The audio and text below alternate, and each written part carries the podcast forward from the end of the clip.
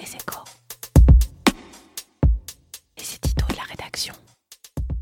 La nouvelle Commission européenne a promis d'être plus géopolitique que les précédentes. Les tensions qui bousculent le Moyen-Orient lui donnent une triste occasion de concrétiser cette ambition. Elle y a vraiment intérêt, d'abord parce que la montée du prix du pétrole menace son économie, ce qui n'est pas le cas des États-Unis qui ont gagné leur indépendance énergétique avec le gaz de schiste. Ensuite parce que la radicalisation de l'Iran pénalise les entreprises du vieux continent, qui se voient bloquées dans leurs ambitions par l'embargo américain. Enfin, parce que les Européens restent la cible la plus accessible de Daesh et que les Américains sont en train de les abandonner dans ce combat contre le terrorisme pour défendre leur propre sécurité. L'Europe a heureusement une carte à jouer au Moyen-Orient, ou plutôt trois. Elle a d'abord une grande initiative à mener en Irak, qui constitue la principale victime du conflit. Si les Américains quittent le pays, il sera de facto placé sous l'orbite de Téhéran. S'il reste, il deviendra le théâtre d'une guérilla irano-américaine. Entre ces deux options, Bagdad aura besoin d'un partenaire, en l'occurrence l'Europe, pour jouer le rôle de stabilisateur. Les autorités du pays, qui sont d'autant plus fragiles qu'elles sont intérimaires, devront être aidées sur le plan constitutionnel, mais aussi sur celui des infrastructures et de l'enseignement.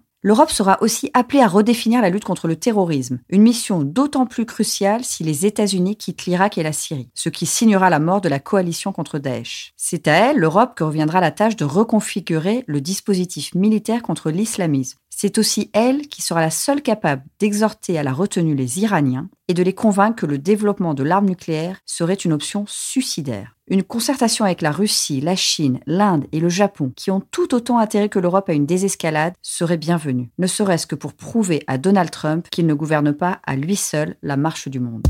Retrouvez tous les podcasts des échos sur votre application de podcast préférée ou sur leséchos.fr.